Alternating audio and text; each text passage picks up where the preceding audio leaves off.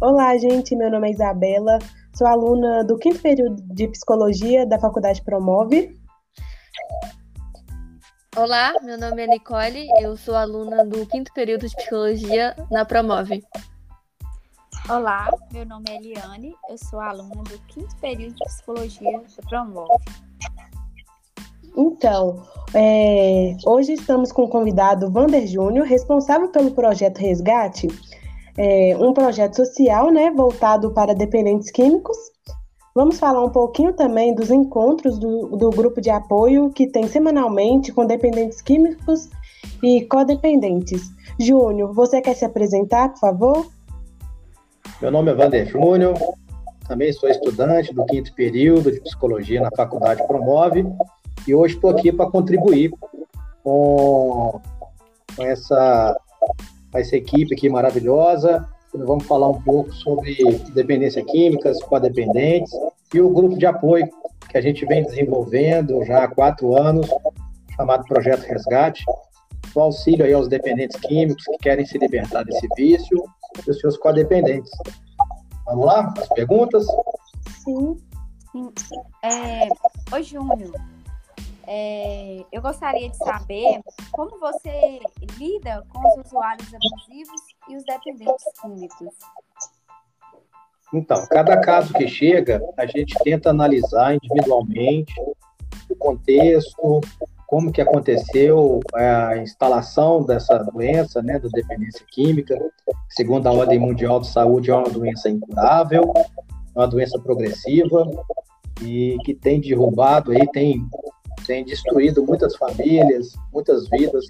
Então, todos que chegam, a gente tem uma conversa particular, tentando analisar e tentando encaixar ali o melhor tratamento e a melhor forma de acompanhar e apoiar a pessoa que está querendo se recuperar a conseguir a sua recuperação para sempre. Basicamente isso. Ótimo. É, então, Júnior, é, nós sabemos que a família de um dependente químico também precisa de ajuda, de acompanhamento. Como você ajuda? O que você faz para ajudar, auxiliar é, a família de um dependente químico? Sim, Eliane, é muito comum as famílias chegarem antes do dependente químico, buscando ajuda do dependente químico que ainda nem quis, nem quis ajuda e às vezes quer ajuda. Então, no caso, quando, eles, quando os dependentes químicos ainda não querem ajuda, a gente ensina as famílias, né, os codependentes, como a gente chama, a, a criar situações que auxiliam o dependente químico a observar, né, a conseguir é, se ver como um dependente químico e querer ajuda. Então, na, na, mudança de pequenos comportamentos no, no, dia a dia, fazem com que esse dependente químico agora venha perceber, perceber esse doente e querer o tratamento.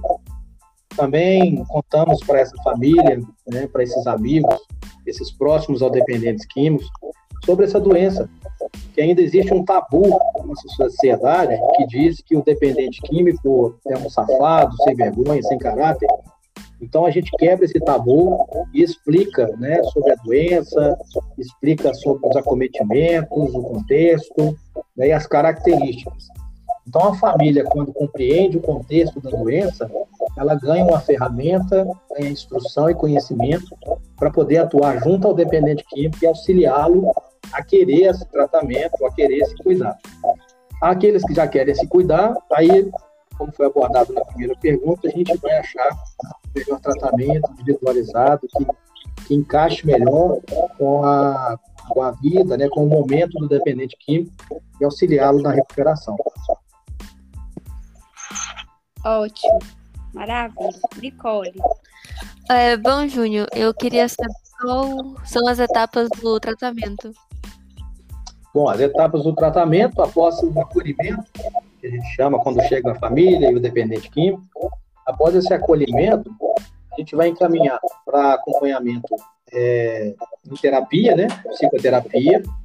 A gente encaminha, dependendo do caso, para o psiquiatra para poder passar uma medicação, para tirar ansiedade, depressão, síndromes, é, insônia. Né? Tudo isso acontece na fase da desintoxicação, que, que dura em torno de três a seis meses.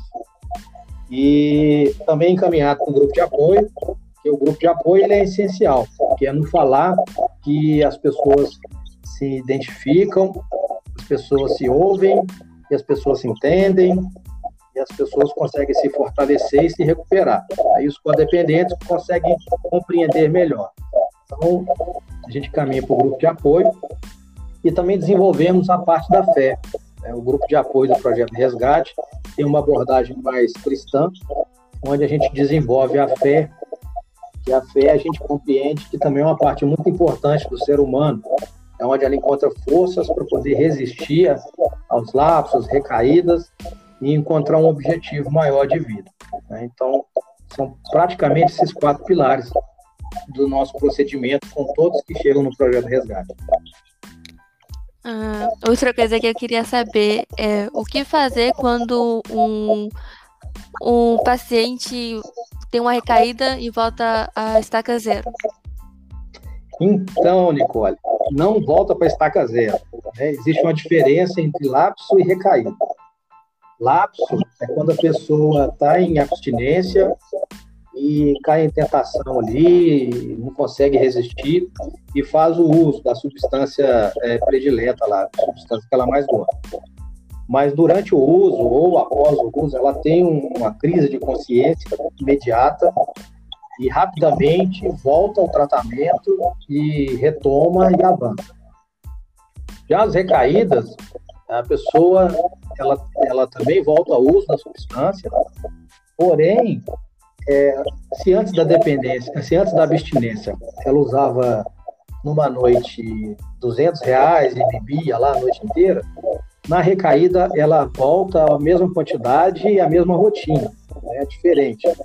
E depois de algum tempo é que ela vai voltar, muito tempo, depois do arrependimento, né? depois de cair em si, ela volta para o tratamento. Mas em ambos os casos, lapsos e recaídas, eles não voltam a estaca zero. Eles, elas, eles retomam o tratamento de onde eles pararam e continuam avançando no tratamento. Infelizmente, nós temos que contar com lapsos e recaídas como parte do tratamento.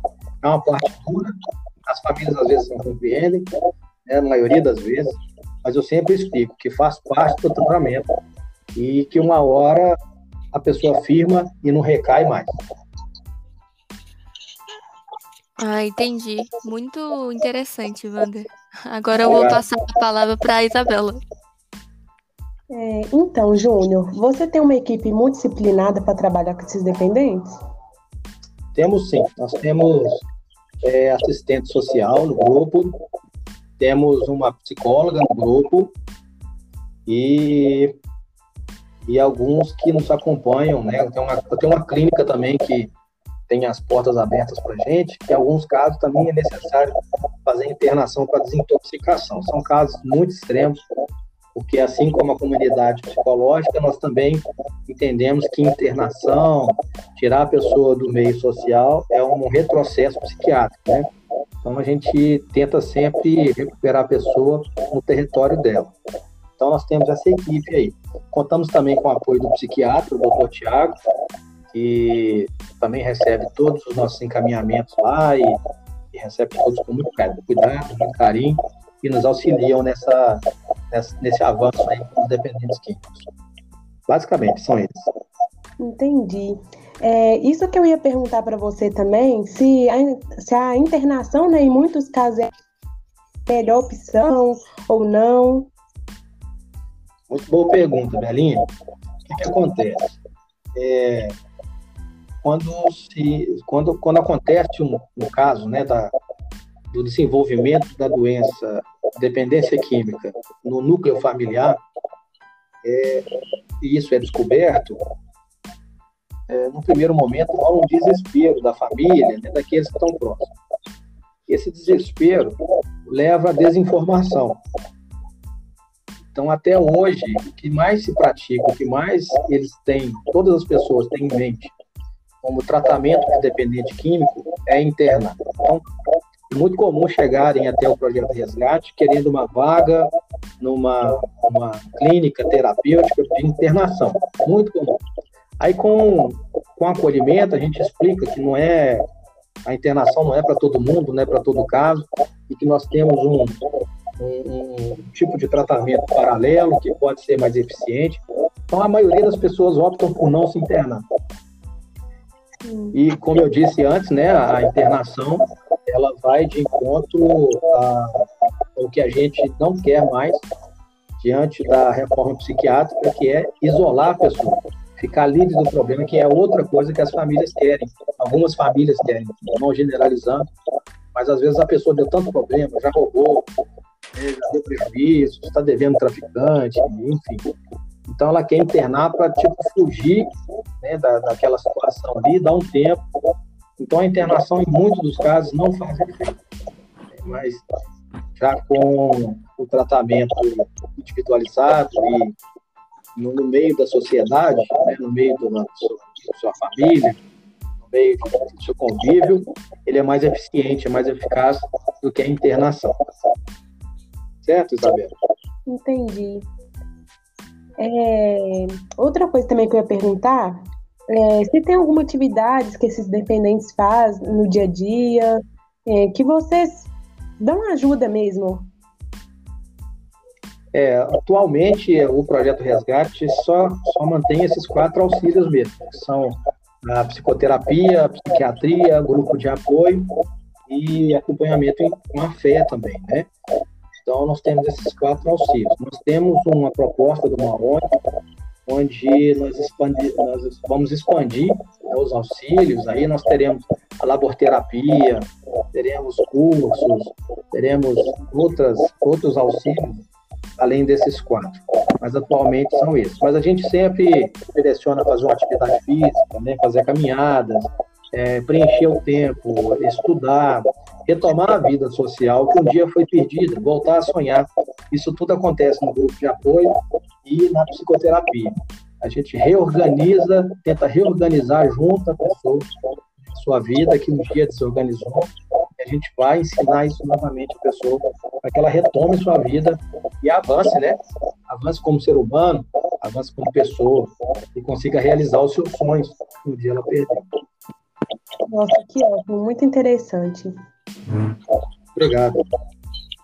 É, então vamos poder finalizar por aqui. Mais alguma pergunta? Não. Então, Júnior, é, muito obrigada por você responder essas perguntas que a gente fez, tirar essas dúvidas nossas. Por nada, disposição.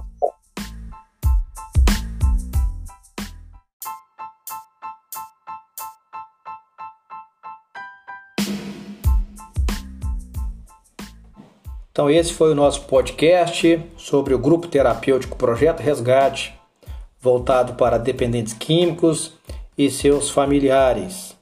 Até a próxima!